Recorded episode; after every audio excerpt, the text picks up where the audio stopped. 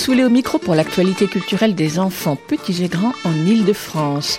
Deuxième semaine de vacances pour certains d'entre nous aussi. Donc, nous ne retrouverons pas Estelle Laurentin pour sa revue de presse. Rendez-vous la semaine prochaine. Cette semaine, c'est celle du 8 mars, la journée internationale pour les droits des femmes, pour les droits des femmes, que nous allons aborder dans cette émission du jour à travers plusieurs propositions. D'abord, un livre pour les ados et plus, les mots pour combattre le sexisme, la réédition mise à jour d'un livre outil conçu et écrit par Jessie Magana et Alexandre Messager et édité par Cyros. On en parle avec Jessie Magana, ce sera dans quelques instants. Ensuite, on file, on file à l'Exploradome, le musée interactif scientifique et numérique à Vitry, pour visiter l'exposition Super Ego, le pouvoir de l'égalité filles-garçons. Une expo interactive pour discuter des rôles des filles et des garçons. Marion Frass, médiatrice scientifique, nous le fait visiter, nous l'a fait visiter en détail. Ce sera un peu après 11 heures. Pour terminer l'émission, Lionel Chenaille lit un extrait d'un roman de littérature générale sur le thème de l'enfance. Le roman d'une femme, certes, mais pas vraiment sur le sujet de notre jour, quoique ce sera quelques minutes avant la fin. Et puis des infos sur les spectacles, les CD, les livres pour les enfants qui viennent de paraître.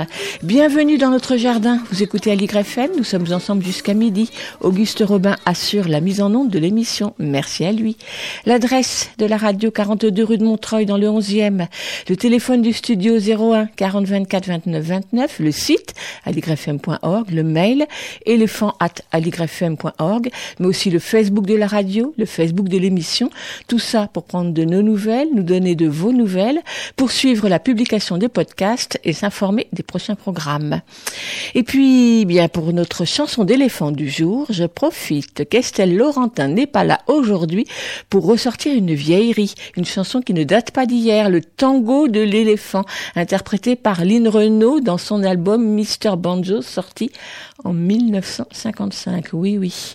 Une chanson de Jean Bretonnière. On y va.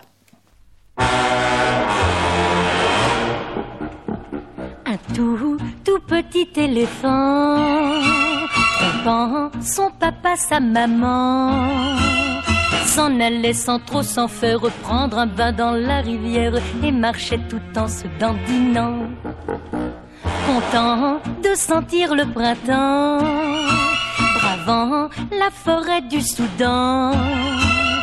Il allait sous les fougères faire l'école buissonnière. C'est si bon d'être libre un moment.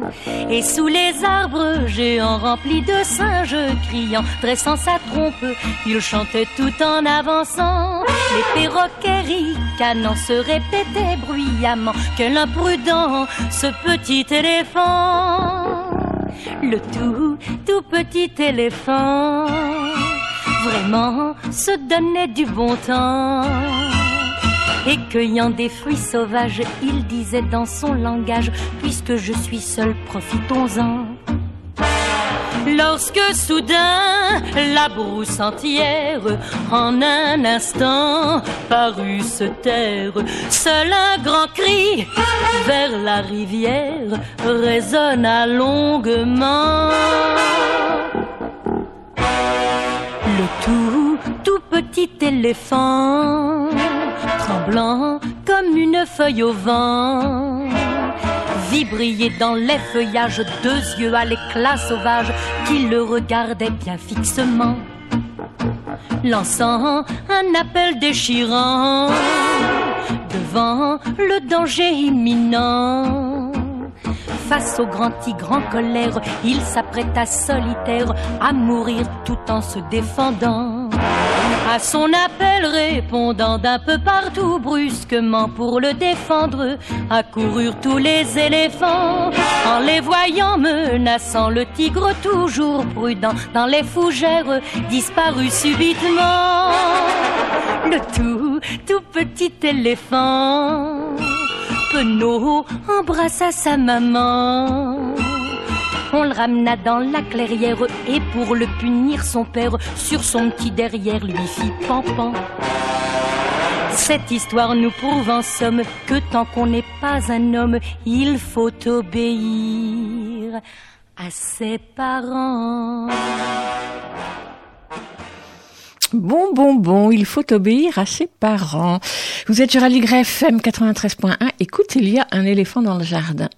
Les derniers événements avec l'affaire de la Ligue du LOL le démontrent une nouvelle fois encore. Le sexisme est toujours aussi vivace et s'affiche toujours partout aussi ouvertement. Certes, la parole des femmes se libère, comme avec le mouvement MeToo, pour dénoncer violence et inégalité. Des lois sont votées. Mais si on peut constater des avancées par certains côtés, on a souvent l'impression de reculer sur d'autres. Surtout la nécessité est toujours là, de devoir continuer à se battre sur tous les terrains pour l'égalité entre les hommes et les femmes, en particulier auprès des adolescents pour lesquels les espaces de parole, de discussion, de réflexion sur le sujet peu nombreux, ne font pas vraiment le poids face aux réseaux sociaux, à leurs fausses informations, aux images et aux modèles qu'ils véhiculent, à l'instar de la société en général. Aussi l'ouvrage de Jessie Magana et Alexandre Messager, Les mots pour combattre le sexisme, édité par Cyros, dont la réédition mise à jour sort ces jours-ci en librairie, constitue un outil de choix pour comprendre, s'armer et se battre. Sous forme d'un petit manuel à garder dans sa poche, il décline et décrypte à travers un abécédaire de 60 mots les divers aspects du sexisme. Machisme, violence, beauté, garçon, manqué, égalité des sexes, drague, blonde, mais aussi Olympe de Gouges, crèche, hip-hop ou masculinisme.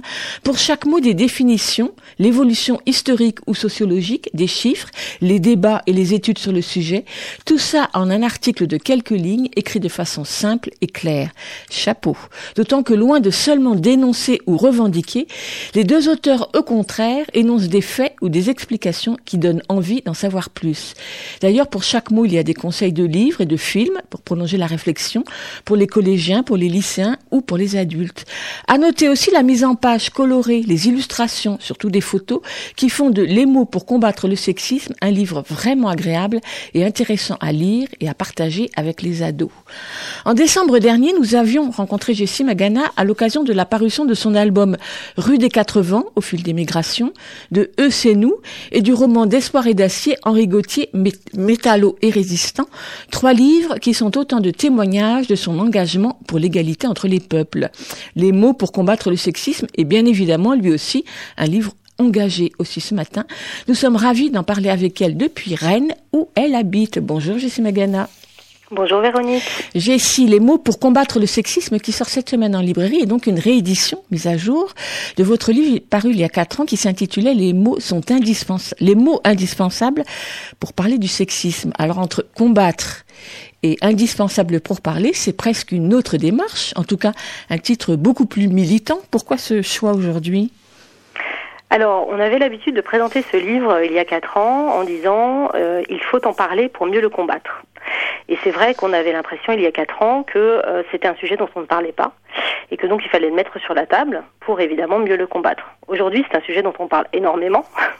donc on a l'impression qu'effectivement euh, la, la, parole s'est libérée, mais qu'il reste toujours des combats à mener. Donc euh, on a cette fois-ci complètement assumé le côté militant du livre. Qui était déjà là finalement euh, dès le départ, mais qui, qui affleurait justement.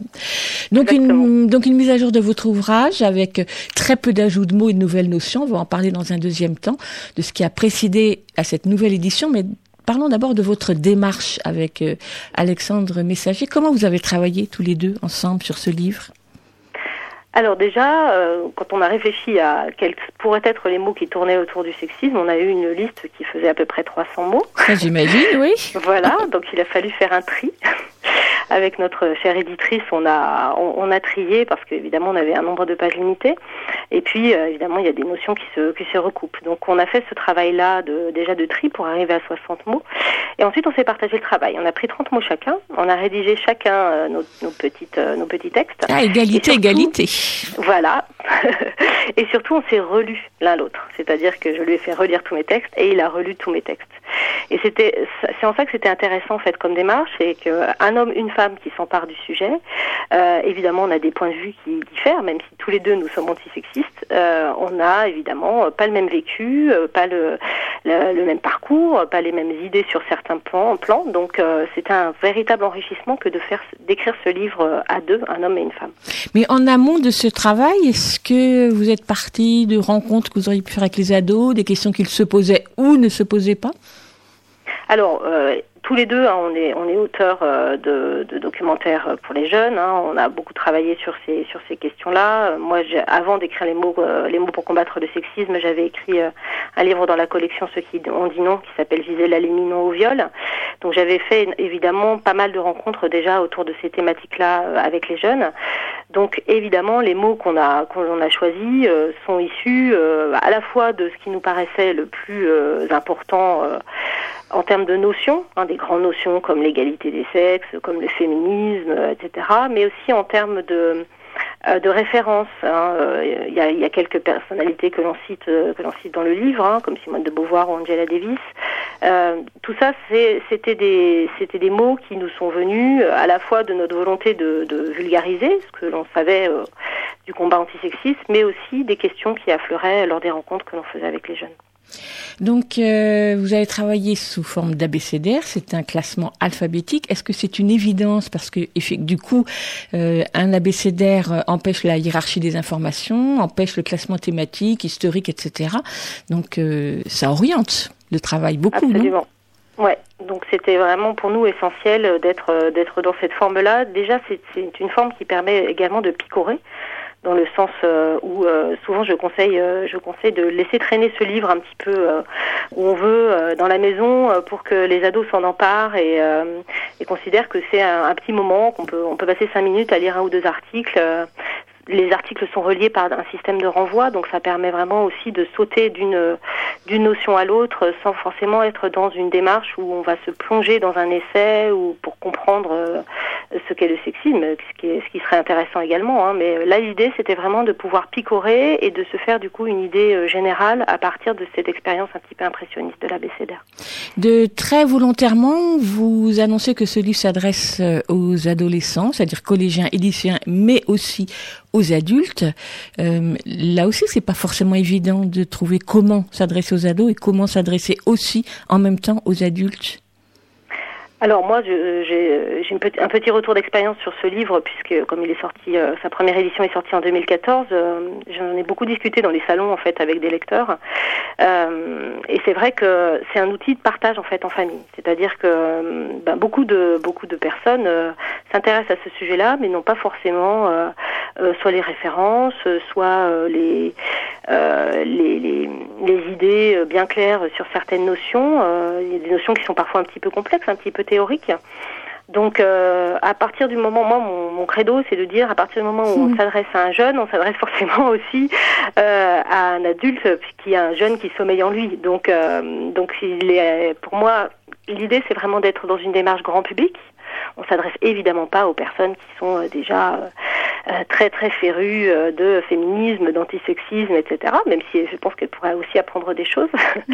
mais on s'adresse véritablement aux personnes qui ont entendu parler de certaines notions, qui n'ont pas forcément les idées claires et qui ont envie bah, de, de, voilà d'en apprendre plus, de c'est un point de départ également, c'est-à-dire que comme vous l'avez souligné, il y a aussi euh, des références qui permettent d'aller un petit peu plus loin, qui permettent aussi de se faire une idée dans le dans le maquis de publication. Euh, alors d'autant plus depuis MeToo, il y a eu euh, énormément de publications, c'est devenu à la mode. C'est bien parce que nous, les féministes qui, qui militions depuis des années sans avoir sans avoir aucune sans avoir grand chose dans les médias, là, voilà, aucun écho dans les médias. Là aujourd'hui, c'est bon, on a il y a, y a presque quelquefois un peu trop des trop d'écho. Euh, mais en tout cas, ça permet aussi de se repérer et de se dire, ben voilà, là, si je veux aller plus loin, il y a tel film, il y a tel livre, il est adapté pour tel ou tel euh, euh, à tranche d'âge, hein, plutôt collège, plutôt lycée ou plutôt adulte. Euh, et si j'ai envie d'aller plus loin, j'ai aussi ces références-là qui me permettent d'approfondir. Alors, je le disais en introduction, ce qui est vraiment intéressant et même passionnant avec votre ouvrage, c'est que pour chacun de, de ces mots, vous donnez un certain nombre d'affirmations, vous énoncez des faits, vous faites référence à de nombreuses études ou euh, qui ont pu être menées. Donc vous exposez les choses de façon très claire, avec toujours un parcours historique ou voire euh, sociologique, sans pour autant euh, lancer des slogans ou affirmer euh, des attitudes à tenir, mais elles sont sous-entendues à chaque fois.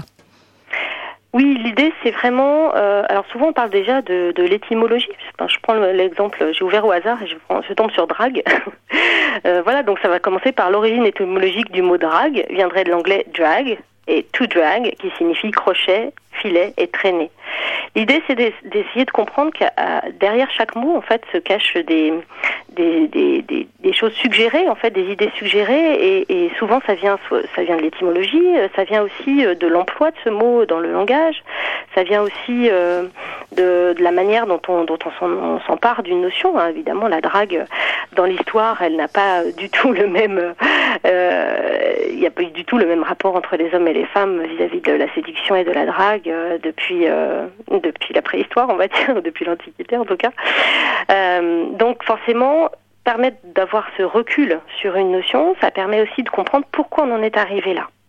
Euh, donc c'est important aussi à chaque fois soit de citer des études, euh, on cite beaucoup de statistiques, soit de mm. citer des grands auteurs aussi. Ça permet aussi de se mettre, de se frotter un petit peu à, à une Françoise Héritier par exemple euh, ou à une Simone de Beauvoir, de comprendre pourquoi ces grands auteurs ou ces grandes autrices, puisque là j'ai cité deux femmes, ont voilà ont exploré des, notions qui peuvent parfois paraître complexes, mais notre rôle c'est de les vulgariser.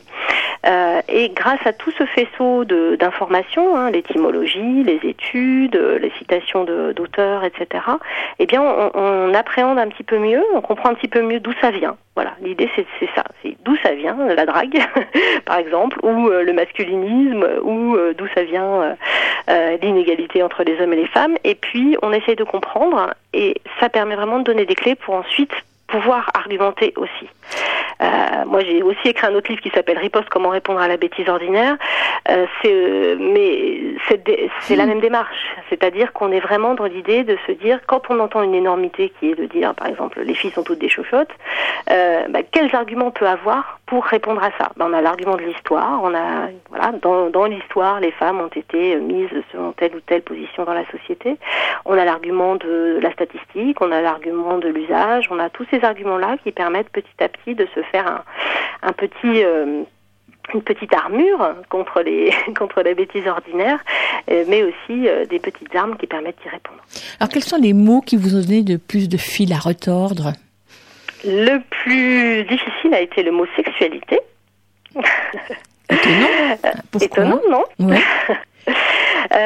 Eh bien, en fait, finalement, Alexandre et moi, on était d'accord sur beaucoup de choses. on avait évidemment des perceptions différentes euh, sur beaucoup de choses, euh, mais on va dire que ce domaine-là, c'était le domaine sur lequel finalement nos points de vue divergeaient le plus. Ah oui. C'est-à-dire que oui, euh, c'est-à-dire que pour lui, il était dans une démarche qui était une démarche pédagogique qu'on peut avoir dans les établissements scolaires, qui est d'expliquer que voilà, de la sexualité, il y a euh, des risques, euh, il y a euh, des précautions à prendre, etc. Et donc, j'étais dans une autre démarche qui était de dire la sexualité, c'est d'abord de l'émotion. Et finalement, quand on parle de sexisme et quand on relie la sexualité au sexisme, on se rend compte que c'est c'est au cœur finalement hein, de la de la relation homme-femme cette cette notion de sexualité et que le respect il est au cœur de l'axe sexuel également euh, et ce respect, il passe par l'émotion partagée, tout simplement. Et finalement, c'était pas Alexandre, c'était pas quelque chose qu'il avait touché du doigt. Donc c'est ça qui est très très intéressant, c'est de voir que tous les deux, on n'avait pas le même point de vue euh, sur cette notion qui est une notion très intime finalement. Euh, donc ça nous a pas donné forcément du fil à retordre, mais en tout cas, c'est l'article que l'on a euh, vraiment le plus réécrit. voilà. Ouais, on était, on est, ça s'est très bien passé. Hein. On s'est pas disputé pour ça, mais en tout cas, c'est l'article qu'on a le plus réécrit pour vraiment atteindre ce qu'on voulait. Alors on aura envie évidemment de s'arrêter sur chacun des mots ou des notions que vous avez abordés. Donc il y en a qui sont effectivement assez évidentes comme Louise Michel, nature, euh, euh, genre, etc., garçon manqué. Et puis d'autres qui m'ont effectivement intrigué dans vos choix, par exemple le hip-hop qu'on ne pas, qu'on n'aurait pas attendu dans un tel ouvrage. Oui, c'était important aussi de relier, euh, de relier à la culture euh, des, des jeunes euh, que l'on rencontre, hein, et puis aussi de, de, souligner des choses qui paraissent parfois un petit peu évidentes, hein, de se dire bah oui finalement le, le hip-hop fait partie des, des, des, éléments culturels, des éléments de notre culture qui, qui sont parmi, enfin qui véhiculent le plus de sexisme et en même temps le plus d'antisexisme puisqu'on a de plus en plus de rappeuses qui s'emparent de ce de ce média-là, donc c'était important d'avoir d'avoir aussi pas uniquement des notions très philosophiques euh, comme euh, voilà l'égalité, euh, la domination masculine, etc. Mais c'était aussi important de souligner que finalement le sexisme il se, il, se, il est insidieux, donc il se diffuse partout. et y compris dans nos éléments les plus quotidiens. Hein, et donc le hip-hop, voilà, qu'on écoute tous les jours. Mais aussi, vous parlez des jouets, des livres pour la jeunesse, des manuels scolaires, donc tous les outils entre guillemets d'éducation. Voilà, tout à fait. Ouais, alors depuis la première édition de Les mots pour combattre le sexisme, c'est son nouveau titre, euh, vous avez, vous dites dans l'introduction, dans l'introduction que vous n'avez eu à introduire seulement que trois nouveaux mots. Deux, deux, seulement deux. Euh, ah, je croyais que masculinisme était rajouté après, mais non. Non, non, Donc non, euh, racisé et MeToo.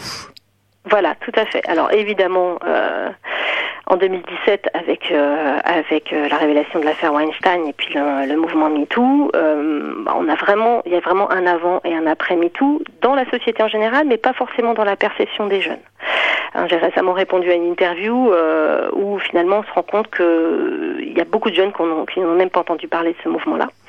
Euh, mais euh, il était important évidemment que ça figure dans le livre, mais qu'on explore aussi euh, ce que ça a révélé, euh, et puis surtout quels pourraient être les travers de ce mouvement-là. Parce que, comme souvent, en fait, quand il y a une avancée dans les droits des femmes, il y a souvent un revers de bâton aussi derrière. Euh, puisque ça ne va pas de soi, puisque c'est quelque chose qu'il faut conquérir.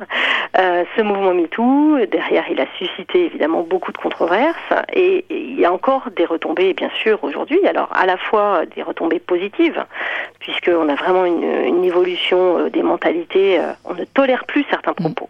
On ne tolère plus certains gestes, on ne tolère plus certaines attitudes, et puis ça s'est traduit dans la loi. Donc c'était important aussi de, de bien expliquer ça, c'est-à-dire que aujourd'hui le harcèlement de rue, soulever une jupe, etc. Tout ça, ce sont des délits.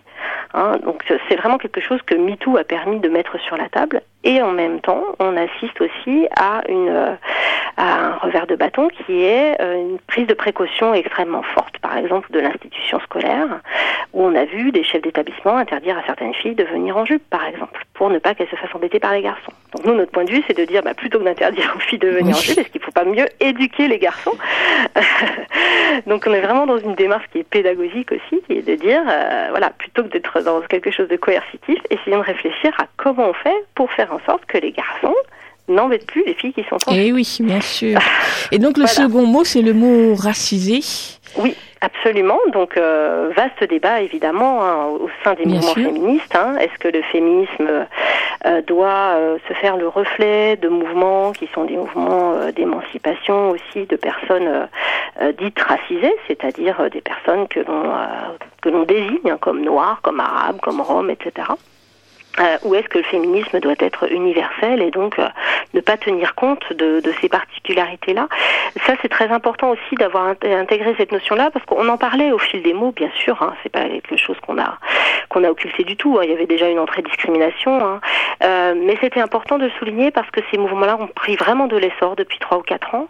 Euh, et je trouve ça assez réjou- réjouissant de voir que le féminisme, finalement, euh, il a toujours été très euh, mouvant, très très divers, très varié. On s'est beaucoup battu aussi entre féministes, donc on continue à le faire. Bien et ça, sûr. c'est plutôt c'est plutôt Mm. vivifiant euh, parce qu'il y a du débat et, euh, et qu'on- euh, voilà, c'est pas un- c'est pas un mouvement de libération de la femme, c'est un mouvement de libération des femmes. Oui, ça faut toujours le répéter. Voilà. Donc euh, c'était intéressant aussi de se faire l'écho dans ce livre-là euh, de ces mouvements-là et d'expliquer aussi les débats qui peuvent euh, qui peuvent euh, animer la société autour de ces questions-là. Une question qui est très une notion qui est très importante.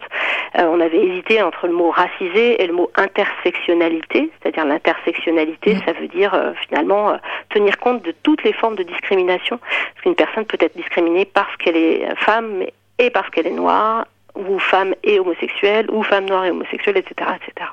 Merci beaucoup, Jessie Magana. On aura envie de s'arrêter sur chacun des mots de cet Ouais. ouvrage, les mots pour combattre le sexisme. On va inviter nos auditeurs à aller le découvrir en librairie, voire euh, lire l'ancienne version en bibliothèque. Euh, donc, on disait tout à l'heure que vous, dans chacun, pour chacun des mots, vous glissez quelques références bibliographiques ou filmiques. Euh, côté chanson, vous n'en avez choisi qu'une seule, j'ai vu. Ah, c'est vrai? Ouais, qu'une seule, donc celle de M qui s'appelle Magistador. Euh, vous avez eu du mal à trouver des chansons euh, sur le sujet?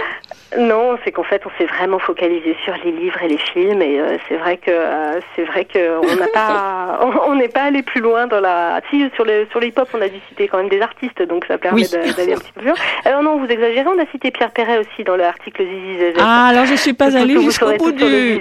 Ah non, mauvais point pour moi. Bon, en tout cas, moi, celle que j'ai choisi de faire écouter, c'est celle de M. Machistador. Donc... Eh ben, c'est parfait. Merci beaucoup. Merci beaucoup, Jessie Magana. Donc les mots pour combattre le sexisme d'Alexandre Messager et Jessie Megana, qui sort cette semaine aux éditions Syros.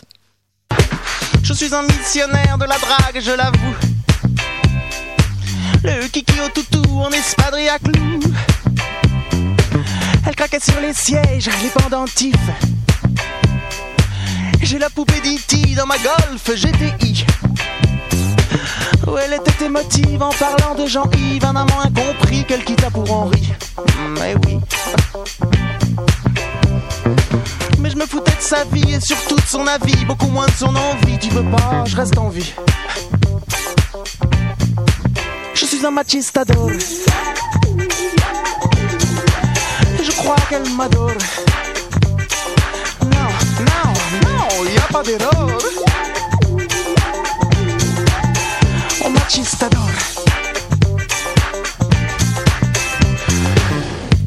me brise au whisky glace, mais je courtise avec classe.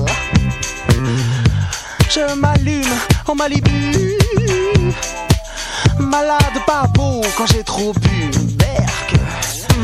Point de vue image du monde, à votre âge, c'est immonde de vivre sur le cul de ces individus plus à dire que Raoul sur sa tire. Je suis un machistador.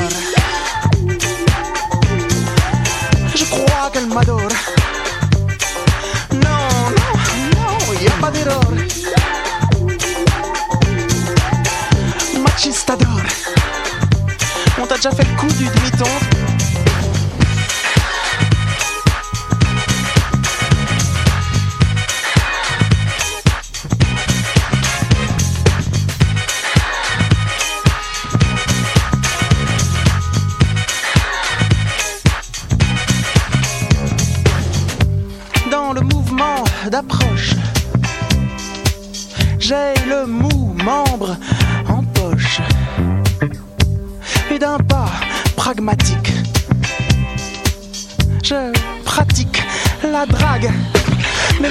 poitrine est un berbe.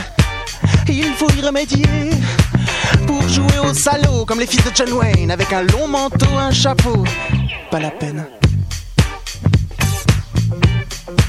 Même les jours difficiles j'ai toujours les mots piles. Je suis un machistador. Je sais qu'elle m'adore, ça j'en suis sûr. Non, non, non, y a pas d'erreur.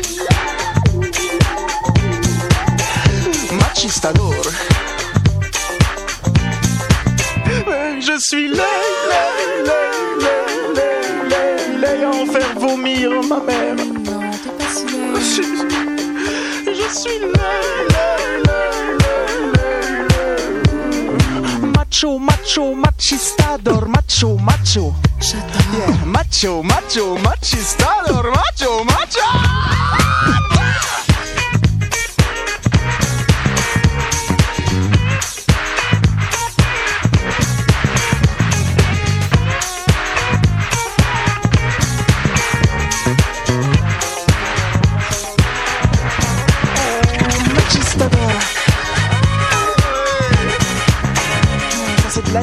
spectrum.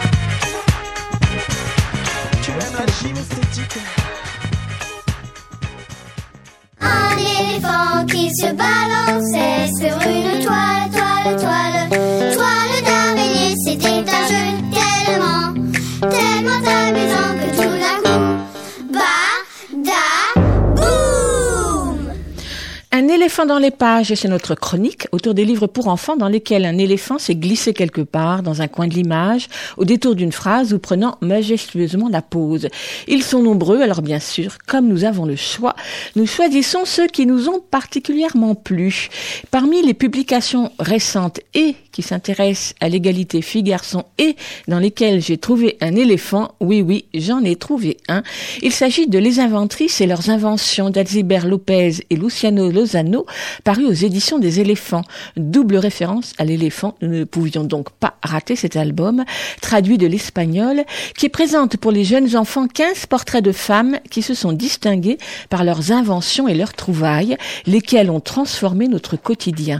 Pourtant, leurs noms n'ont guère laissé de traces dans notre histoire collective. L'inventrice du Monopoly, Elisabeth Maggie Phillips, Marion O'Brien Donovan pour les couches jetables, Martha Coston pour les fusées de signalisation, ou encore l'inventrice du verge anti-reflet, du périscope sous-marin, le chauffage pour les voitures, l'encyclopédie mécanique qu'on peut considérer comme l'ancêtre de la liseuse électronique. Hasard ou pas, elles sont presque toutes américaines et ont vécu au 19e siècle ou au début du 20e. Pour chacune d'elles, une double page qui présente l'inventrice, ce qui l'a amené à concevoir son invention, la présentation de cette invention avec quelques commentaires très brefs.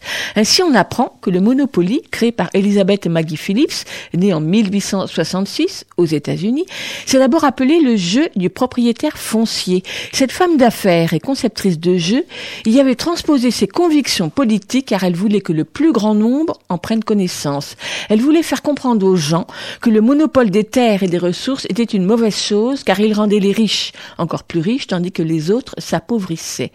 L'autrice de l'album dit que grâce à Elisabeth, on fait sa révolution sociale en s'amusant. Moi, je ne suis pas sûre d'être tout à fait d'accord avec elle. N'empêche, cet album permet aux jeunes enfants, mais aussi aux plus grands, de découvrir des personnalités féminines qui ont transformé notre quotidien. Les illustrations assez désuètes ou plutôt kitsch ne m'ont pas vraiment convaincu, mais elles sont enlevées et drôles. Quant à l'éléphant, c'est le doudou qui accompagne la petite fille chez Laetitia Mumford Gear, l'infirmière new-yorkaise qui a inventé en 1899 la première seringue en verre utilisable d'une seule main. Eh. Les inventrices et leurs inventions, écrits par Isabel Lopez, illustrés par Luciano Lozano, traduits de l'espagnol par Sébastien Cordin, publiés par les éditions des éléphants à la fin février. Il coûte 14 euros à proposer à partir de 6 ans. Écoute, il y a un éléphant dans le jardin. Eh. Autre portrait de femmes, cette fois-ci plus proche de nous dans le temps et dans l'espace, des femmes qui ont chacune à leur façon fait avancer les droits des femmes dans J'aimerais te parler d'elle, écrit par la journaliste et autrice Sophie Carquin, illustré par Sophie Duhamel, paru à la toute fin du mois de février chez Albin Michel. Le même système de double page pour présenter cette fois-ci 50 femmes par ordre chronologique, depuis George Sand, française, née en 1804, jusqu'à Malala Yousafzai, prix Nobel de la paix, pakistanaise née en 1997. S'adressant directement à ses lecteurs et lectrices dès 6 ans, l'auteur affirme, l'autrice plutôt, affirme dès la préface sa démarche féministe. Les portraits sont présentés en quatre catégories, les militantes, les artistes, les aventurières et les scientifiques. Une vingtaine ou une trentaine de lignes dressent l'histoire de chacune d'elles, mettent en avant leur audace ou leur façon de faire qui ont fait avancer les droits des femmes à travers le monde. À chaque fois, un petit conseil de vie intitulé comme comme elle, je voudrais te dire, par exemple, pour Simone de Beauvoir, comme elle, j'aimerais te dire, on ne naît pas femme, on le devient. Choisis ta destinée, exploratrice, philosophe, écrivaine, mère de famille, tout est possible. Sur chaque page de droite, les illustrations très colorées de Sophie Duhamel s'étalent en pleine page, reprenant avec humour un moment clé de l'existence de chacune de ces femmes en une petite scénette dialoguée. Impossible bien sûr de citer les 50 femmes présentes dans l'ouvrage. Certaines sont très connues, d'autres moins. Beaucoup de françaises, parmi lesquelles Colette, Marguerite Yourcenar, Gisèle Halimi, Simone Veil, Françoise Héritier, Agnès Varda et bien d'autres. Mais aussi Rosa Parks, Jane Goodall, J.K. Rowling, Annette Kellerman, championne de natation, Mariam Marzakani, iranienne, mathématicienne, etc., etc. Voilà donc un bel album pour parler droit des femmes avec les jeunes enfants mais je n'y ai pas trouvé d'éléphant. J'aimerais te parler d'elle, de Sophie Carquin, illustration de Pauline Duhamel, tout juste publiée par Albin Michel à la fin février. Il coûte 15 euros, à proposer à partir de 6 ou 7 ans.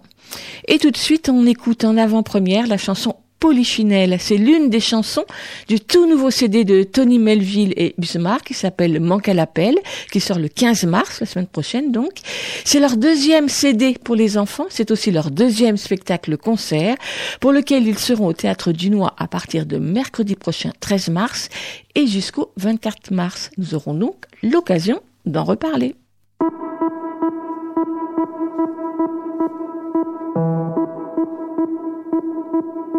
Moi, je fais croire à mes parents que je crois encore au Père Noël.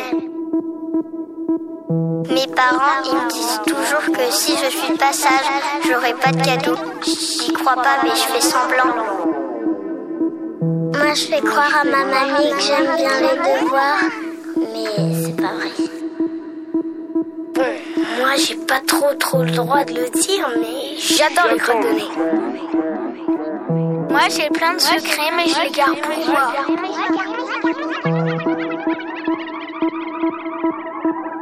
Il paraît qu'il faut rien dire, qu'il faut rester muet.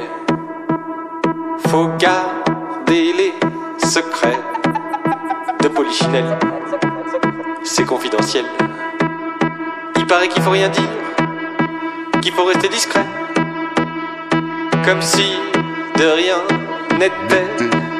C'est confidentiel et très personnel.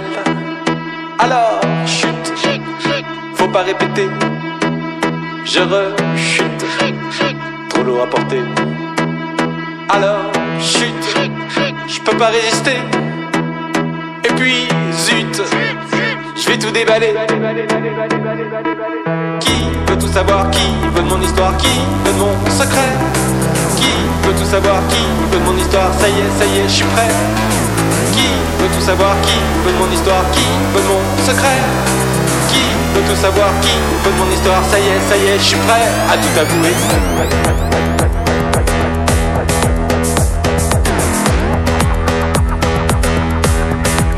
J'avais juré d'obéir, de ne rien révéler.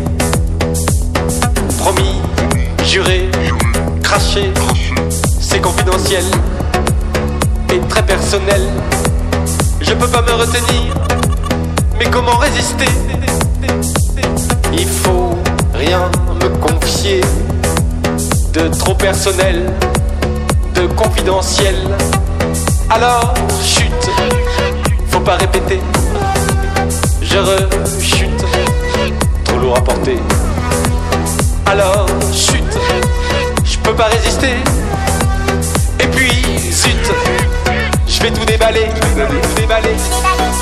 Qui veut tout savoir Qui veut mon histoire Qui veut mon secret Qui veut tout savoir Qui veut mon histoire Ça y est, ça y est, je suis prêt.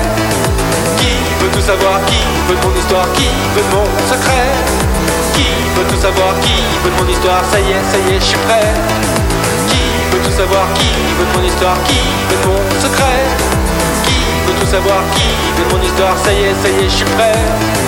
Qui veut tout savoir Qui veut mon histoire Qui veut mon secret. Qui veut tout savoir Qui veut mon histoire Ça y est, ça y est, je suis prêt. À tout avouer. À tout avouer, à tout avouer, à tout avouer,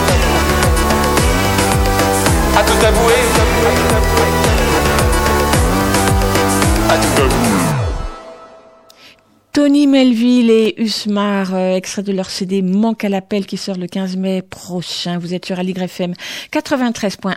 Écoute, il y a un éléphant dans le jardin. Peut-être avez-vous remarqué les affiches sur les panneaux du métro parisien annonçant l'exposition Super Ego, le pouvoir de l'égalité filles-garçons, proposée par l'Exploradome à Vitry. Une superbe affiche vive et colorée réalisée par euh, Marine Le Breton pour inciter à se rendre à ce musée scientifique où il est interdit de ne pas toucher, comme il est indiqué sur l'affiche. Ne le connaissant pas encore, mais bien évidemment fort intéressé par la thématique de l'expo et par le fait que ce soit un musée de médiation scientifique pour les enfants qui abordent ce sujet, j'ai donc pris le métro et le bus pour aller visiter l'Exploradome qui se trouve à quelques pas du Macval à Vitry. Créé au jardin d'acclimatation il y a une vingtaine d'années, installé à Vitry depuis dix ans, ce petit musée associatif propose au rez-de-chaussée des expériences et des manipulations sur différents aspects scientifiques, tandis qu'au premier étage, l'exposition temporaire Super Ego, démarrée en octobre dernier, se déroule jusqu'à la fin de l'été. Conçu pour les enfants à partir de 6 ans, pour les plus grands aussi bien sûr, et pour les adultes qui les accompagnent, l'exposition, certes pas très grande mais bien conçue, invite les enfants à réfléchir, à se questionner, à discuter sur l'égalité filles-garçons à travers la manipulation d'une quinzaine de dispositifs. Un petit atelier de stop motion, la roue des métiers, des quiz à partager, avec à chaque fois sur un panneau le mode d'emploi bien sûr, mais surtout le but de l'expérience et quelques informations qui nécessitent la plupart du temps des explications avec un adulte qui est donc le bienvenu. D'ailleurs, c'est bien ce qui se passait quand j'ai visité l'expo en début de semaine. Des enfants, petits et moins petits, accompagnés et aidés d'un ou deux adultes, s'essayaient aux différentes manipulations. Pendant ce temps, Marion Frax, l'une des médiateurs et médiatrices du musée, accueillait et suivait un groupe de garçons et de filles en âge d'être au collège, qui ne manquaient pas d'intérêt pour l'expo, discutaient avec véhémence les réponses au quiz, ce qui ne les a pas empêchés d'ailleurs en fin de visite de se montrer sceptique sur le fait que les filles peuvent jouer au foot tout autant que les garçons, enfin ça, ce sont les garçons qui le disaient, tout en reconnaissant eux aussi qu'ils peuvent faire la cuisine. Il reste donc du chemin à faire. Après leur départ, Marion Frass m'a proposé une visite personnalisée de l'exposition Super Ego. Alors, on y va.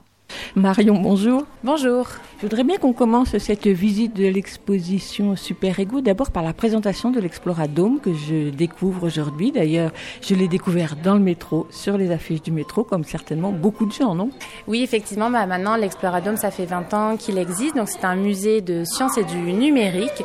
Donc on est situé à Vitry-sur-Seine et c'est un musée donc euh, qui a la chance d'avoir une exposition euh, permanente avec plus d'une cinquantaine euh, de machines et également une exposition temporaire qui change environ euh, tous les ans. Et on a également des salles qui permettent d'avoir des ateliers euh, numériques et scientifiques. Et il faut savoir qu'on s'exporte aussi bah, dans des lieux qui sont peut-être moins accessibles pour donner le goût des sciences et du numérique à toutes et à tous. Donc vous, Marion, vous êtes médiatrice scientifique, c'est comme ça qu'on dit? Exactement, médiatrice scientifique. Et ça fait combien de temps? Alors, euh, je crois que maintenant, ça fait environ six ans, si je me trompe pas, mais je suis passée par plusieurs euh, stages. J'ai commencé par un stage ici, ensuite euh, service civique, et puis bah, au fur et à mesure, je reste un petit peu plus longtemps à l'Exploradome toujours avec autant de plaisir à travailler ici. Alors j'ai bien qu'on précise un peu, parce que j'ai vu sur les documents, l'Exploradome, c'est une association. Exactement. En fait, c'est l'association euh, Savoir Apprendre qui découle d'un livre Savoir Apprendre. C'est notre président euh, Goéry de la Côte qui a ramené un peu le, concept de l'exploratorium qui est basé à San Francisco, qui était directeur euh, là-bas. Et ensuite, euh, donc, euh, il en a écrit un, livre et ensuite constitué une association. Et donc, on est dans les murs de l'Exploradome.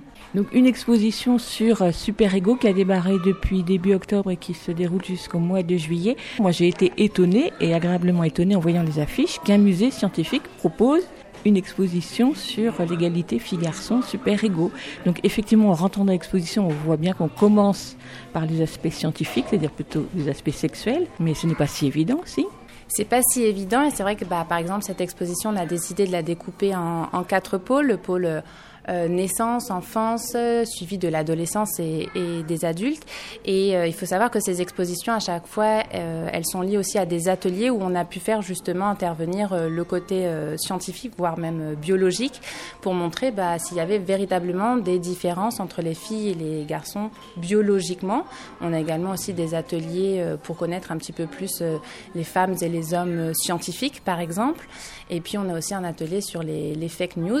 Donc finalement, bah, on a réussi à lier les sciences avec bah, d'autres domaines peut-être qu'on a un petit peu moins l'habitude de présenter à notre public, mais euh, voilà, ça plaît à, notre public, ça plaît aussi à toutes les personnes qui travaillent euh, ici, et donc on touche aussi à d'autres sujets, puisque finalement c'est un thème de société, et euh, on essaie comme ça de susciter le questionnement et d'ouvrir un petit peu les, esprits de nos visiteurs et de nos visiteuses. Je ne sais pas si vous avez participé à la conception de l'exposition, mais j'ai vu en tout cas sur le générique, sur le panneau générique. Puisque bah, c'est pas non plus un sujet qui est si facile à, à traiter, c'est un sujet aussi de société. Donc il faut savoir qu'il y a beaucoup beaucoup d'acteurs et d'actrices qui ont pu participer à ce projet. On a été aussi euh, beaucoup aidé par l'Institut Aubertine euh, Auclair pour être le plus juste possible sur un sujet qui peut être euh, ancré dans plein de, de tabous. Je pense que c'était vraiment important. On est donc sur un espace qui fait 100 mètres carrés, dans lequel donc il y a quatre pôles, comme vous venez de le dire.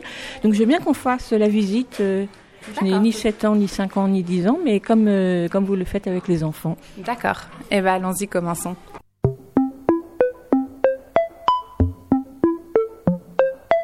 Alors, pour commencer cette exposition, souvent on propose déjà, on, voilà, on demande euh, à nos visiteurs et à nos visiteuses qu'est-ce qu'être une fille, qu'est-ce qu'un garçon, comment est-ce qu'on pourrait le décrire dans notre société, on va dire en France et à notre époque, puisque bah, cela peut varier d'un pays à un autre, d'une époque euh, à une autre. Et puis on leur propose aussi de rentrer par la porte euh, des clichés. Donc il y a certains clichés, on va pouvoir justement en essayer un. Et ce sont des clichés qui ont été enregistrés par des lycéens et des lycéennes. Et bah, le but c'est de à chaque fois démonter chacun de ces préjugés, d'essayer de donner des exemples contraires pour montrer que encore une fois ça ne dépend pas de- du sexe d'une d'une personne. Donc allons-y. Les filles sont douces et sensibles. Les garçons sont agressifs et ne pleurent jamais.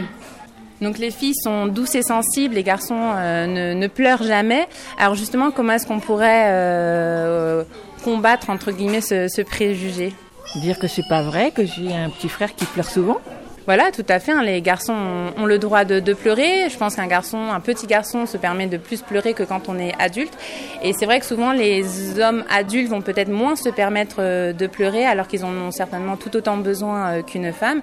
Et on peut voir des femmes bah, beaucoup plus euh, plus dures que d'autres. Et encore une fois, bah, ça dépend pas du sexe de la personne. Vous voulez qu'on en essaye un deuxième?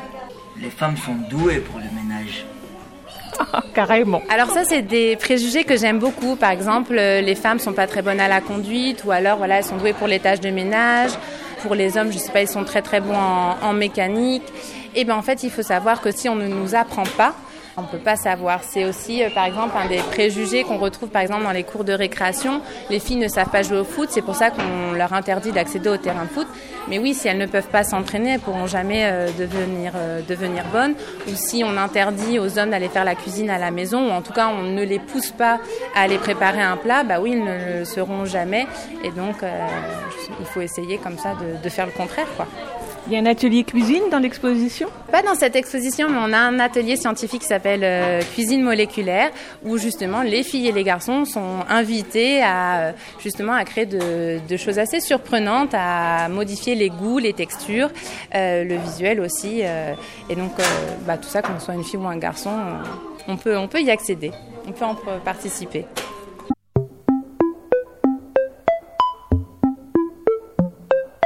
Ensuite, alors très souvent, donc euh, voilà, après on va aller dans le pôle euh, naissance. Et moi, il y a une étude que j'aime bien euh, faire tester au, public. C'est une étude qui a été réalisée par deux Américains, donc sur deux groupes différents de citoyens et de citoyennes. Donc en fait, dans le groupe 1, il y a une, image d'un bébé qui leur est présentée et la question c'est pourquoi cette petite fille pleure-t-elle? Et donc à l'époque, donc en 1976, euh, la majorité des personnes répondaient cette petite fille pleure tout simplement parce qu'elle a peur.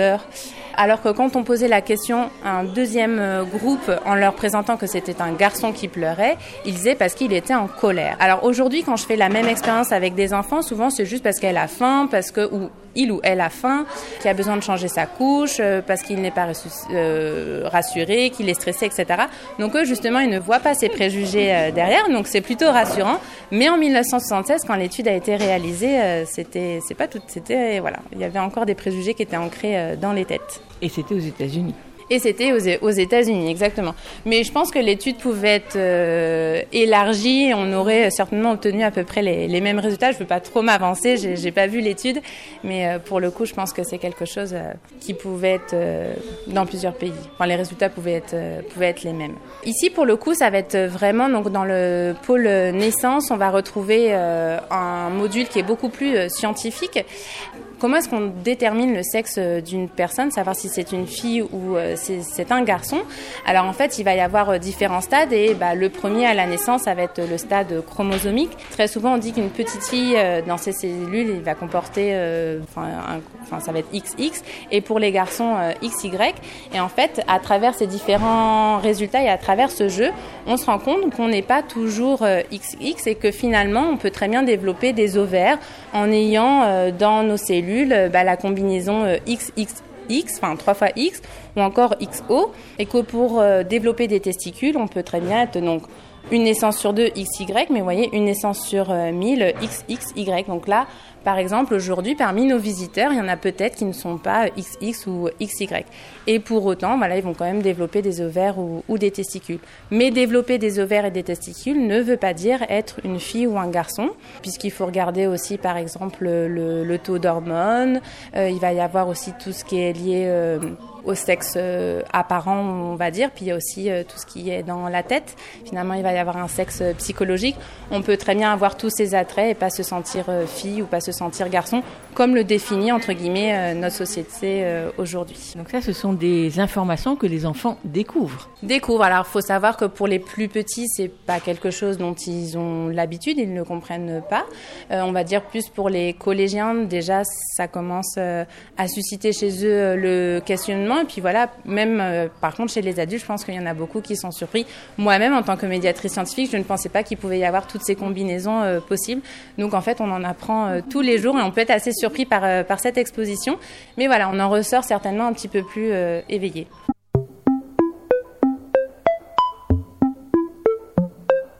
Qui dit naissance Très souvent, il va y avoir euh, l'enfance euh, après. Même pendant le stade de l'enfance, il va y avoir énormément d'inégalités. On a décidé de choisir euh, l'exemple des magasins de jouets ou des jouets qu'on peut retrouver dans les chambres des filles et des garçons. Sans qu'il y ait écrit le mot fille ou garçon dans les rayons, on voit très bien où se trouve le rayon des filles, où se trouve le rayon des garçons. Donc ça, justement, on essaie comme ça de décrire avec nos visiteurs et nos visiteuses comment est-ce qu'on détermine où sont les jouets des filles et des garçons. Très souvent, les jouets euh, pour les filles vont être plutôt roses ou encore violets. Ça va être des jouets liés au bien-être ou aux soins. Donc, on va avoir des, poupons, du maquillage ou alors des, des, dinettes. Et pour les garçons, ça va être beaucoup de, des jouets liés euh, à la vitesse, au combat, à la construction. Là, pour le coup, on a décidé de les symboliser par la couleur bleue, mais il va y avoir une variété de couleurs beaucoup plus importante. Par exemple, un des exemples que je leur donne, une petite fille qui joue aux épées ou au Playmobil ou au Lego, ça dérange pas tant que ça, mais un petit garçon qui joue à la poupée, on va commencer à y mettre euh, des avis dessus, ou s'il s'habille avec un, déguisement de princesse, tout de suite, ça, on va commencer à être un peu plus gêné. Qu'est-ce qu'ils vous font comme remarque les enfants à cette observation-là? Eh bien, bizarrement, quand je pose la question aux plus jeunes, ils me disent, ben moi, ça me dérangerait pas du tout, mais je lui dis, est-ce que toi, tout seul dans ta chambre, ou même s'il y avait des copains autour, ils font, non, ça me dérangerait, ça me dérangerait pas. Tout à l'heure, j'ai quand même euh, posé, donc j'avais un groupe là, il y a à peine euh, un quart d'heure. Quand j'ai posé la question, il m'a fait, mais non, c'est pas possible, un garçon ne veut pas mettre une robe de princesse. Alors certes, il a le droit d'avoir cet avis, mais peut-être quand je lui ai posé cette question-là, au fur et à mesure, euh, il va réfléchir à la question et peut-être penser autrement. On n'est pas là pour les faire changer d'avis de toute façon au bout d'une heure d'exposition. Notre société met des années à le faire, c'est pas nous qui allons le faire euh, en une heure. Autre chose aussi, on a un petit euh, jeu qui a été conçu ici. En fait, on va se poser plusieurs questions parce qu'en fait, faut on essaye aussi de leur montrer que porter du rose ou du bleu ou euh, un certain type de, vêtements ou d'avoir un certain type de jouet, tout va dépendre aussi de, la société, du pays dans lequel on vit, mais aussi euh, de l'époque. Moi, j'aime beaucoup prendre l'exemple de Louis XIV et on essaye comme ça de le décrire de la tête aux pieds. Aux pieds, il portait des talons, aux jambes des collants, il portait une culotte, il se maquillait, il mettait une perruque. Finalement, il avait tous les attraits qu'on pourrait donner à une fille euh, aujourd'hui. Et quand on regarde, bah, il y a quand même de plus en plus d'hommes qui aiment prendre soin d'eux, de se faire beau, de se mettre du gel dans les cheveux. Certains mettent un petit peu de fond de teint aussi, vont dans des instituts pour se faire, par exemple, euh, épiler. Donc en fait, les temps changent, mais parfois on peut-être qu'on se voile un petit peu, un petit peu la face. Et puis il y a dans d'autres pays, on va porter par exemple le kilt. Dans certaines tribus, vont encore porter le pagne. Il y a des personnes qui vont encore porter de, grandes toges. Donc finalement, bah, c'est pas les mêmes inégalités euh, partout. Autre chose aussi qui est intéressant, c'est euh, dans les cours d'école. Là, en fait, on a un petit jeu où chacun doit prendre le symbole fille-garçon et se placer dans une cour d'école. Donc là, pour le coup, on a mis le terrain de foot en plein milieu. C'est ce qui existe encore beaucoup dans les cours de récréation. Et on se rend compte, donc il y a même des études qui ont été réalisées par rapport à ça, que euh, bah, les personnes qui ne veulent pas jouer au foot ou qui ne peuvent pas parce qu'elles sont rejetées euh, du terrain, très souvent ça va être quand même être les filles, doivent se trouver des petits coins pour pouvoir euh, jouer. Et donc le ballon est souvent vite pris par des équipes de garçons pour pouvoir se défouler sur, sur les terrains de foot. Maintenant, je pense que les, écoles sont de plus en plus conscientes de ces inégalités-là et essaient justement de déplacer les terrains de foot et de faire en sorte que tout le monde puisse y avoir accès. Et donc souvent ils disent bah voilà les filles sont nulles pour jouer au foot, ben oui mais on leur donne jamais la possibilité de, de jouer à tout ça. Euh, C'est encore ce que vous disiez les garçons à la sortie tout à l'heure. Oui, voilà. Il y a l'Institut euh, Aubertine Auclair qui nous disait aussi, euh, donc ils ont étudié les chaussures en été des petites filles et des petits garçons.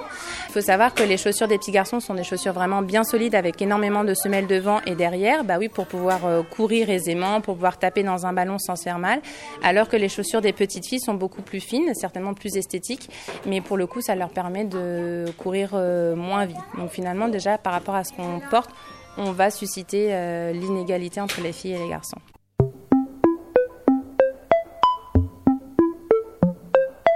Dans le pôle enfance, on a également un autre support qui permet à, nos visiteurs et à nos visiteuses de créer un petit film en stop motion. Donc en fait, ils ont des petits personnages, différents euh, paysages, par exemple de métro, de classe, de cuisine, et à eux justement de créer un petit film, peut-être de véhiculer aussi un message, et le tout ensuite est euh, retransmis à travers euh, notre écran. Et donc finalement, on peut laisser un petit peu sa trace à l'explorado, mais à la vue des prochains qui viendront dans, dans l'exposition. C'est un vrai film avec dialogue écrit à la main. Alors voilà, ils ont des petites bulles sur lesquelles ils peuvent y mettre, y rédiger euh, un message, parce que pour le coup, on peut pas encore euh, enregistrer euh, la voix, mais c'est voilà quelque chose qui plaît beaucoup parce que bah, on peut y laisser un message. Et ça prend du temps quand même.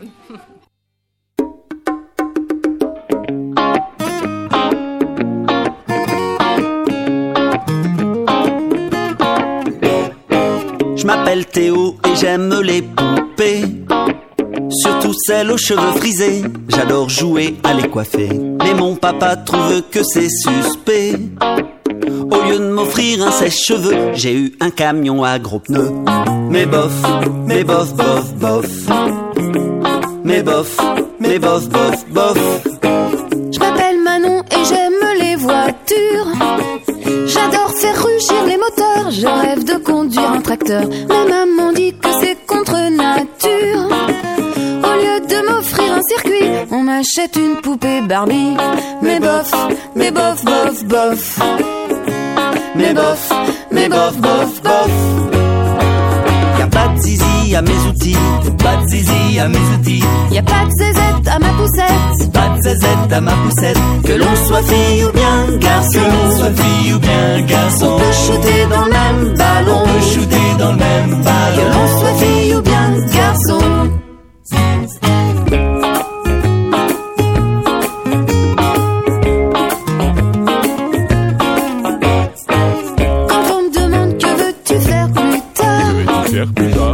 Réponds garde forestière, pilote d'avion ou bien pompière. Babysitter ou même coiffeur de star.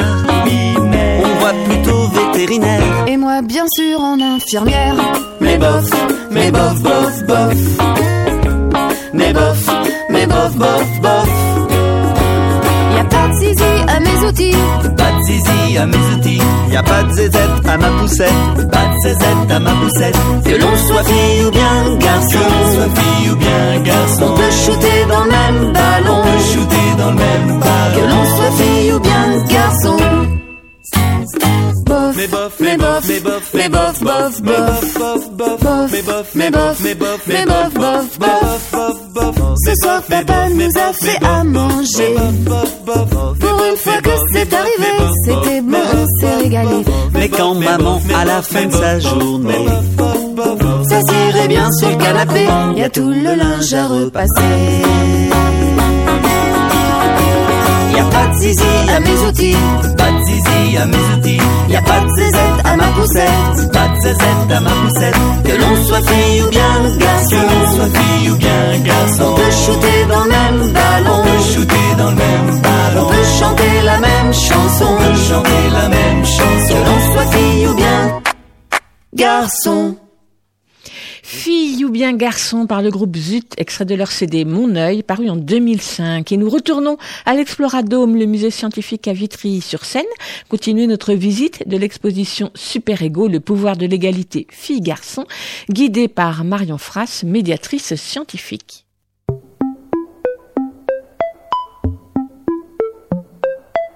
Alors maintenant dans le pôle euh, adolescence, donc il faut savoir que euh, à l'adolescence c'est aussi le choix où on commence à réfléchir un petit peu euh, à sa voie professionnelle et encore une fois il va y avoir de nombreuses inégalités entre les filles et les garçons. Donc là un des modules qu'on utilise très souvent c'est la roue des métiers. Donc on demande souvent quand on fait des visites de groupe à tourner la roue des métiers puis ben, on va tomber sur un métier ça va nous permettre d'avoir un petit peu les donc c'est des métiers justement très stéréotypés. À chaque fois, on y met l'écriture inclusive, donc par exemple pompier, pompière, et on nous donne en fait le nombre d'hommes ou de femmes qui euh, font ce métier. Et après, en fait, on a une petite carte postale qui est liée, sur lequel est écrit, bah voilà, les compétences à avoir, le diplôme euh, à passer. Et en fait, on se rend compte que qu'on soit une fille ou un garçon, tout le monde peut, euh, accéder à ce métier, mais malheureusement, même parfois quand on en a envie, il y a une certaine pression sociale qui peut faire en sorte qu'on refuse d'aller dans cette voie-là et on se dirige euh, vers une autre.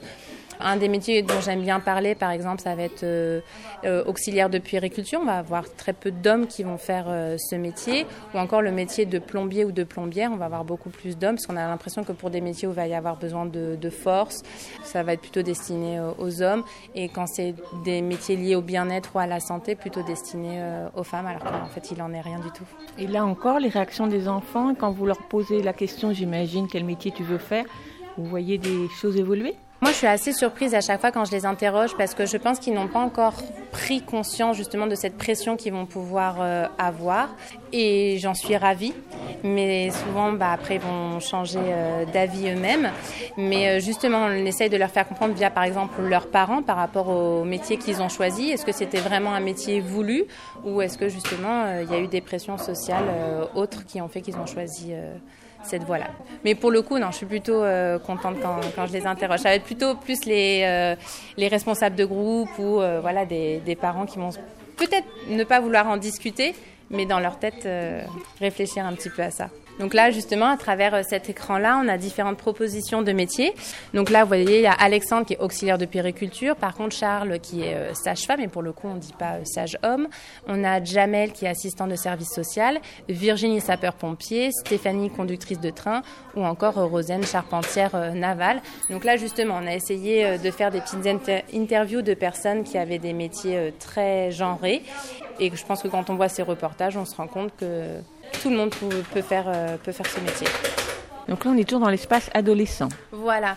Alors, un des domaines aussi euh, où on peut y voir beaucoup d'inégalités, ça va être dans le sport. Par exemple, un des derniers sujets, moi, pour le coup, je vis à l'étranger euh, à cette période-là, mais euh, le fait qu'il y a eu à Roland Garros qu'une des sœurs Williams a voulu porter un pantalon et non pas une jupe sur le cours de tennis, ça a fait, j'ai vu beaucoup parler dans la presse, en tout cas dans, tout, dans tous les médias. Bah, finalement, on se rend compte encore une fois qu'il y a beaucoup de sports où on va avoir une grande majorité de filles ou encore de garçons par exemple, ici, euh, dans le football, sur 32 euh, pratiquants, on va avoir 20% euh, de filles, 80% de, garçons. Par exemple, le football, c'est quand même un des sports qui est quand même très populaire. On a une équipe féminine maintenant de football qui est suffisamment bonne pour passer sur les écrans, mais pour autant, on va diffuser les matchs que quand ils seront vraiment importants. sinon, je pense que ça sera plutôt sur des chaînes annexes. Par exemple, si on regarde... Euh, donc là, vous voyez, par exemple, le jogging, il va y avoir plutôt la parité, 46% filles, 54 euh, garçons. Tout à l'heure, il y a un jeune homme qui me parlait de la danse classique. Et pourtant, on va pas retrouver la même chose dans toutes les danses. Je pense que dans le hip-hop, ça va être plutôt euh, paritaire, alors que dans la danse classique, on va avoir quand même beaucoup plus de filles que, de garçons. Donc voilà, encore un domaine où on peut trouver beaucoup d'inégalités et dans lequel il faut changer les mentalités. Et là, les filles font beaucoup plus de cheval que les garçons. Aussi, exactement. Mais pourquoi? Ça, c'est bien la question euh, qu'on se pose.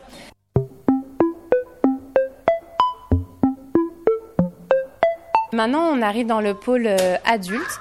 Donc, euh, un des premiers euh, supports qu'on peut avoir, c'est en fait un jeu de, de débat où en fait il y a quatre personnes qui vont donner leur avis sur la question de l'écriture inclusive et aussi de la part de masculin ou de féminin dans la langue française.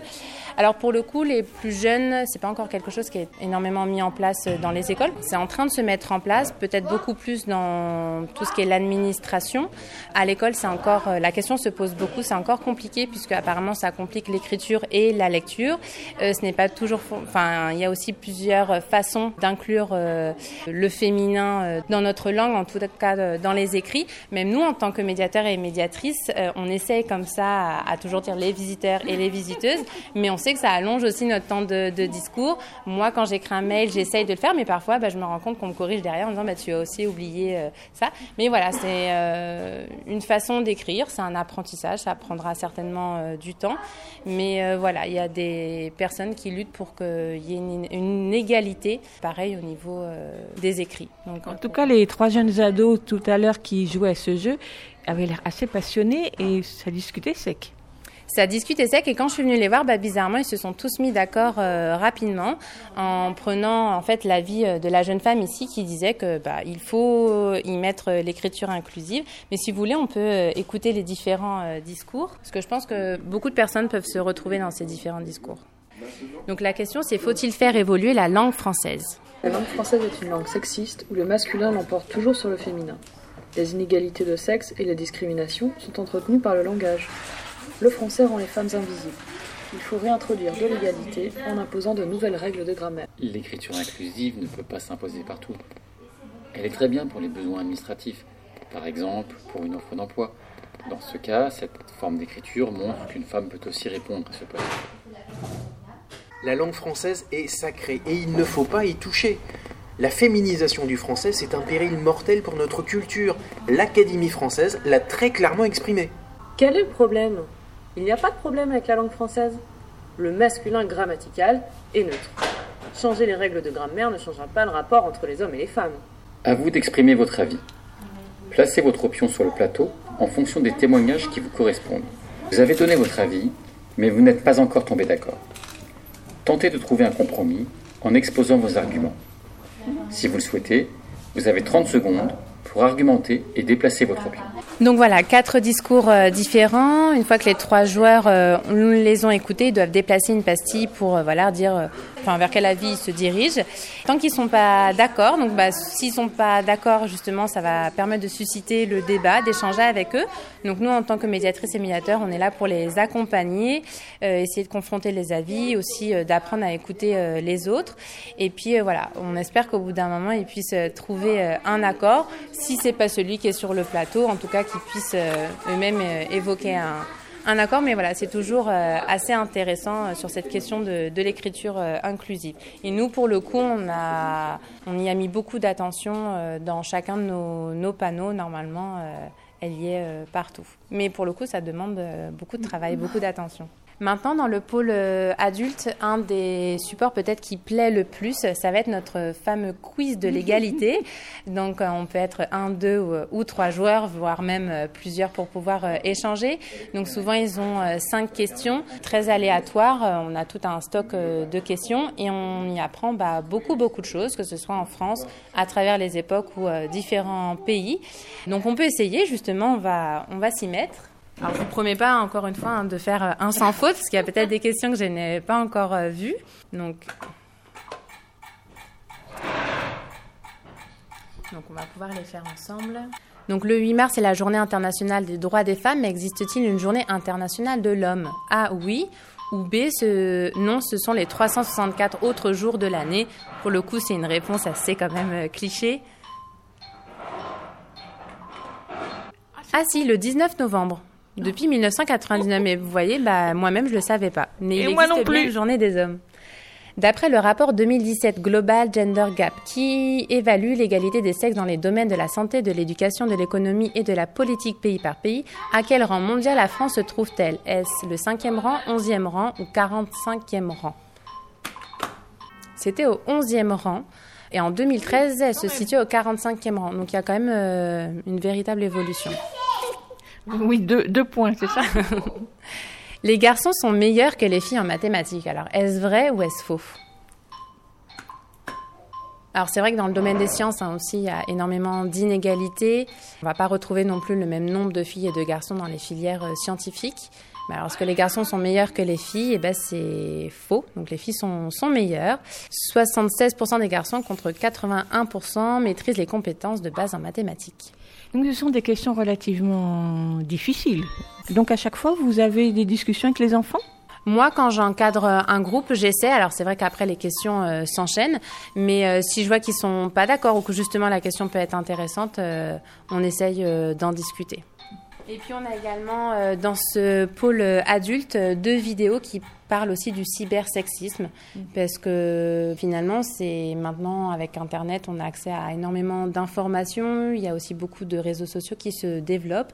Et donc il faut savoir que bah voilà les inégalités les stéréotypes les préjugés euh, on les retrouve aussi sur ce sur ce support là et donc on essaye de prévenir les plus jeunes et, et les moins jeunes pour bah voilà qu'ils fassent attention et qu'on évite aussi que ce média là euh, soit pollué en tout cas par les stéréotypes et les préjugés parce que pour le coup, ça peut être euh, très violent.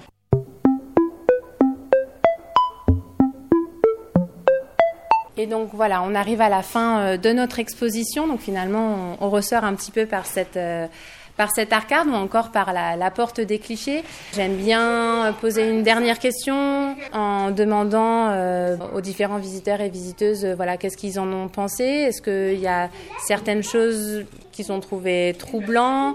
Est-ce qu'il y a des choses justement ils vont essayer de revoir leur façon de penser? Est-ce que bah voilà ça les a aidés euh, à se dire bah je peux être moi-même euh, acteur ou, actrice pour faire changer les mentalités? Puisqu'il faut savoir qu'on peut les changer dans tous les domaines à n'importe quel âge. Et qu'il faut commencer euh, dès le plus dès le plus jeune âge parce que c'est comme ça qu'on va pouvoir faire en faire en sorte que tout le monde puisse bien vivre ensemble. C'est important. Oui, c'est une exposition qui est passionnante. Et d'ailleurs il y a beaucoup de monde là en ce jour de vacances. Quels sont justement les publics qui viennent, que je dis les publics, parce que j'imagine qu'il y a plusieurs profils alors il faut savoir que déjà à l'Exploradome, on intéresse un public euh, plutôt jeune, mais on est très content cette année puisque on avait un public adolescent qu'on avait du mal à faire euh, venir. Mais pour le coup, ce sujet a l'air de les intéresser. Il faut savoir aussi que dans les écoles, ils s'y intéressent euh, de plus en plus. On a également bah, là nos individuels pendant les vacances qui peuvent en profiter. Et pour le coup, bah, ça plaît également aux parents. Parfois, les expositions, les parents vont peut-être se dire c'est plus pour les petits, mais là, pour le coup, c'est un sujet qui parle euh, à tout le monde et on le voit à travers euh, nos différents pôles. On va dire que les premiers visiteurs, nous-mêmes, on avait un petit peu peur de leur réaction en disant est-ce que voilà, ça va être des personnes euh, qui vont être un petit peu plus virulents. Euh, donc on a été préparé de toute façon à ces différentes discussions qu'on pouvait avoir. Et finalement, on se trouve que, alors peut-être que les gens qui n'apprécient pas ce type d'exposition le gardent pour eux-mêmes, mais pour le coup, je pense que ça fait toujours plaisir. Le but, voilà, c'est pas non plus de on est là pour ouvrir l'esprit, pour discuter. C'est aussi un lieu euh, d'échange. Euh, on se dit bien qu'on ne fera pas changer euh, tout le monde. Je trouve qu'il y a beaucoup de textes écrits, d'ailleurs des explications qui s'adressent plutôt aux adultes qu'aux enfants, avec une langue très, très élaborée. Est-ce que les enfants prennent le temps de les lire? Est-ce que les parents les lisent aux enfants? Est-ce qu'on vient vous, vous demander des explications? Alors, on en est conscient. De toute façon, dans nos expositions, comme on est le musée où il est interdit de ne pas toucher, on essaie de passer par des supports très interactif. Alors dans le domaine des sciences, c'est plutôt facile. Là, pour un sujet qui va lier la science et des sujets plus sociétals, bah, c'est plus compliqué. C'est pour ça qu'on voilà, on a essayé vraiment d'innover euh, nos différents supports interactifs. Là, voilà, à travers un, jeu dans le pôle euh, naissance où justement on recrée euh, des cellules sexuelles. Mais après, voilà, c'est des quiz, c'est des débats. Et de toute façon, une exposition, enlever les panneaux, c'est toujours compliqué. On est obligé d'y mettre le texte, mais il faut savoir que d'année en année, on essaie d'en mettre le moins possible, mais on ne peut pas en enlever parce que c'est quand même une source d'information euh, importante. Et ma dernière question, elle sera plus personnelle, ce sera de vous demander si vous vous souvenez, mais vous allez vous souvenir du livre de votre enfance que vous, dont vous avez gardé un vif souvenir et qui mhm. peut-être vous a conduit à vous intéresser aux enfants aujourd'hui et être médiatrice pour les enfants. Ça, c'est une excellente euh, question. Moi, le premier livre euh, comme ça qui, vient à mon, euh, à mon, esprit, ça serait euh, le livre des trois petits cochons que ma marraine m'avait offert et j'avais gribouillé et je le regrette maintenant. Après, est-ce que c'est ça qui m'a donné le goût? En tout cas, moi, voilà, pourquoi moi je fais ce métier, c'est pas spécialement pour les enfants, mais c'est voilà, j'avais toujours eu le goût de vouloir transmettre quelque chose. Au départ, j'étais partie pour faire chercheuse dans un laboratoire, mais suite à un stage au Canada qui m'a énormément plu, je me suis dit que je pouvais pas rester dans mon laboratoire et j'avais. Mais déjà étant petite, dès que je ressortais de l'école à table, mes parents avaient le droit à, ce que je raconte tout ce que j'avais appris en cours. J'ai beaucoup hésité entre euh, faire enseignante ou médiatrice, mais euh, je m'aperçois qu'on a la grande richesse de pouvoir toucher un très large public et d'être euh, bah, très libre dans la façon de transmettre différentes choses, différents savoirs. Et c'est ce qui me plaît à l'Exploradome parce que pour le coup, je pense que là-dessus, on est, on est assez libre et je suis ravie de pouvoir travailler ici. Ben, merci Marion pour tout ce que vous nous avez appris aujourd'hui. merci beaucoup.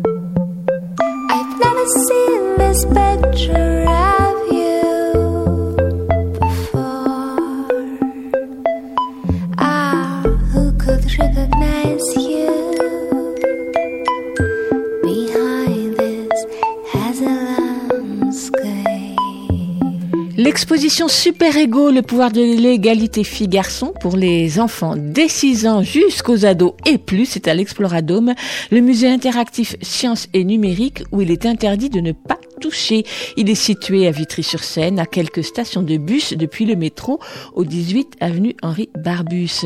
Vous retrouverez bien sûr toutes les infos sur le site de l'Exploradome. Et un grand merci à Marion Fras pardon, pour cette visite privée, à la suite de laquelle elle est partie sans attendre accueillir un nouveau groupe d'enfants. Vous trouverez sur le site de l'Exploradome le dossier pédagogique qui détaille tous les modules, ainsi que les nombreux ateliers programmés pendant les vacances ou pour les scolaires, collégiens et lycéens. On ajoutera que le centre Bertine Auclair, avec lequel, avec lequel l'équipe de l'Exploradome a travaillé pour concevoir l'exposition, est le centre francilien pour l'égalité hommes-femmes. Il a pour principaux objectifs la promotion de l'égalité entre les femmes et les hommes et la lutte contre les violences faites aux femmes à travers l'Observatoire régional des violences faites aux femmes. Il apporte de l'expertise et des ressources sur ces thèmes aux actrices et aux acteurs qui œuvrent sur le territoire francilien. Il a produit de nombreux études, entre autres, sur les manuels scolaires et conçu un jeu de cartes sur l'égalité entre femmes et hommes sur lequel nous aurons l'occasion de revenir.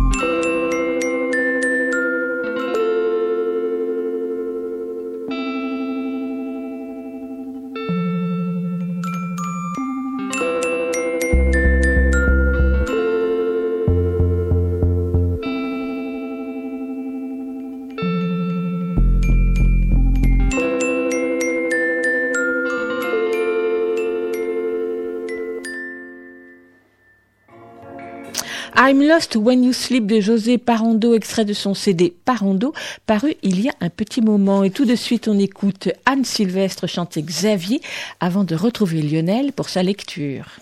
Quand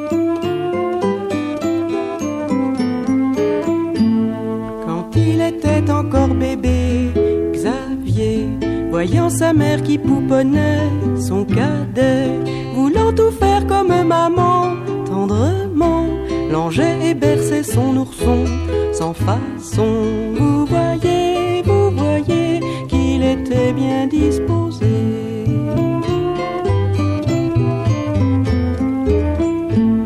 Mais les amis, mais les parents, apprenant qu'il était tendre et maternel, plus rebelle, de tomber à bras raccourcis, sans merci, sur la pauvre maman tranquille, malhabile.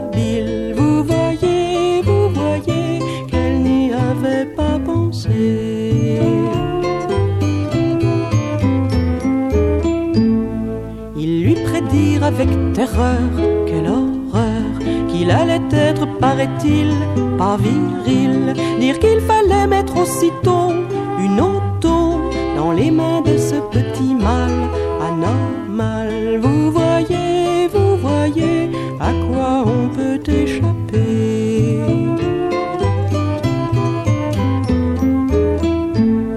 Mon Xavier n'a pas protesté, pas pleuré, que vaille la ferraille dans le mouchoir de sa maman, tendrement, puis il a fait faire dodo à l'auto. Vous voyez, vous voyez qu'on pouvait bien s'inquiéter.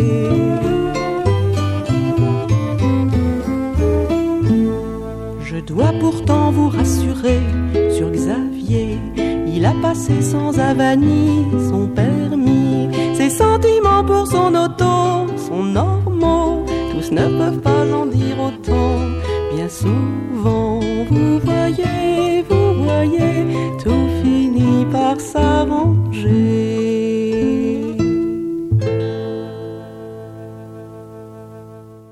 Bonjour Lionel. Bonjour. La lecture d'aujourd'hui est un roman, euh, si je vois, on voit le titre, grande section, ça se passe à l'école. Ça se passe à l'école. C'est un roman de Adia de Charrière. Ça s'appelle effectivement Grande Section. C'est paru chez Jean-Claude Lattès. Ça se passe en septembre 2014. Une mère accompagne sa fille le jour de la rentrée des classes et subitement ses six ans se rappellent à elle. Et de septembre à juin, elle revit à travers la scolarité de sa fille sa propre scolarité au même âge. Euh, sauf qu'elle, elle a eu une vie un peu plus mouvementée entre la Syrie, pardon, les États-Unis et la France. Donc ça s'appelle Grande Section, Adia de Charrière, et là il s'agit du tout début du roman.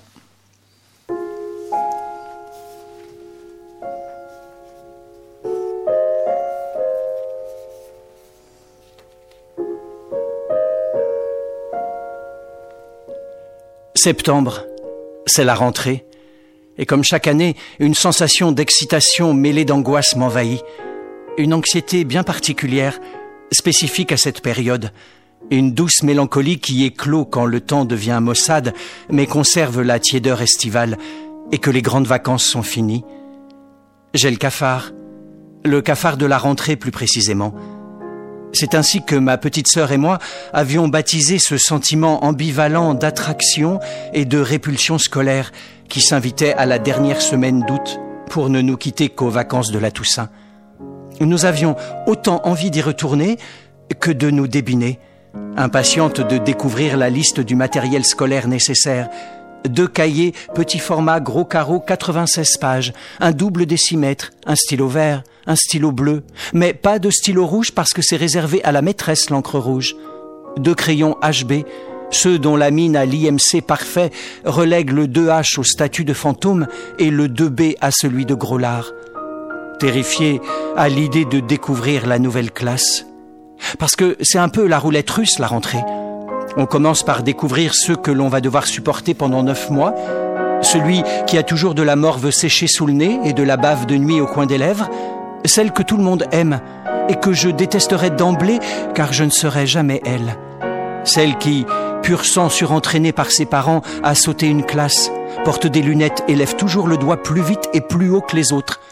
Le plus petit, le plus gros, Le plus moche, le caïd qui te pique les billes, tes stickers et tes bonbons à la récré. Les jumeaux, tout le temps habillés en jogging, comme si c'était tous les jours jeudi. Le clan élastique contre le clan corde à sauter. Le faillot, le timide, le chouineur, la crâneuse, la sainte nitouche et la dépressive. D'emblée, ils sont tous hyper à l'aise dans la récré. Ils jouent à chat perché, l'air de rien. Ils ne se rendent pas compte de ce qui se prépare, je pense. La cloche va sonner et soudain va surgir le visage de celui ou celle qui va nous manger tout cru. Le maître, la maîtresse.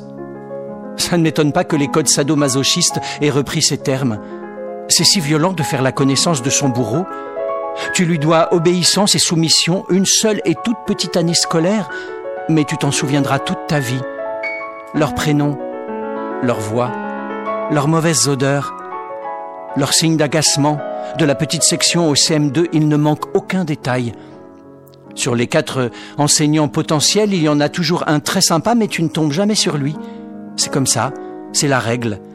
Je n'ai jamais pu trouver le secret de ceux qui parvenaient à s'infiltrer dans la classe de la maîtresse sympa. Celle qui a des tortues et des cochons d'Inde, celle qui sourit, qui a les cheveux au burn et dont le parfum sent si bon qu'il imprègne ces lieux pourtant déjà chargés d'odeurs fortes et diverses. L'eau de Javel, la naphtaline, le chaud de Bruxelles qui cuit déjà pour le premier service, celui d'11h30, le savon jaune, accroché au mur qui tourne sur lui-même et qui finira en trognon séché et veiné, traversé de nervures déshydratées blanchâtres, le vieux papier des cartes de géographie, l'urine séchée dans les toilettes, l'alcool des polycopiers roses.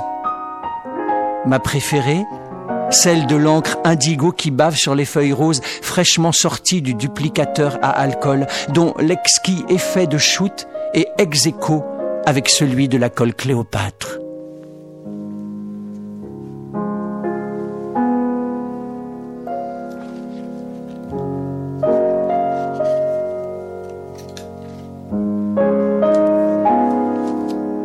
Grande section de Adia de Charrière parue chez Jean-Claude Lattès en avril 2017. Merci Lionel.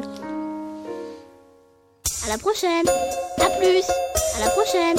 À plus. À la prochaine. À la prochaine, c'est mercredi prochain à 10h30 sur les 93.1 d'Aligre FM. Un grand merci à Auguste Robin qui a assuré la mise en onde de cette émission. Euh, à midi topante, les programmes en direct sont suspendus pour laisser la place à Cause Commune. Vous retrouvez les programmes d'Aligre FM en fin d'après-midi. Bonne journée.